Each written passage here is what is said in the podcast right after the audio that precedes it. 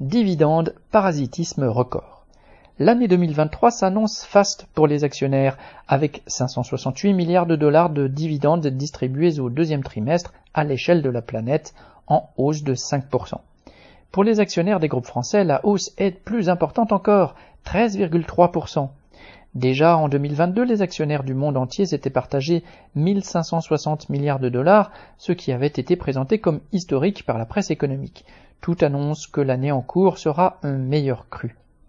Pourtant, aucun commentateur ne s'aventure à prétendre que l'économie mondiale connaîtrait une croissance justifiant cette manne, et aucun ne remet en cause l'appauvrissement des populations au point qu'à l'échelle du monde, d'après un rapport de l'ONU, le nombre d'êtres humains en insécurité alimentaire aiguë a augmenté de 34% par rapport à l'an dernier pour s'élever à 258 millions de personnes.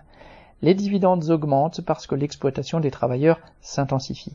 Ils augmentent aussi par cette immense raquette que constitue la flambée des prix, en particulier sur les produits de première nécessité depuis près de deux ans. En un mot, c'est la férocité de la lutte de classe menée par les bourgeoisies du monde entier contre les travailleurs qui alimente la manne empochée par les actionnaires. BS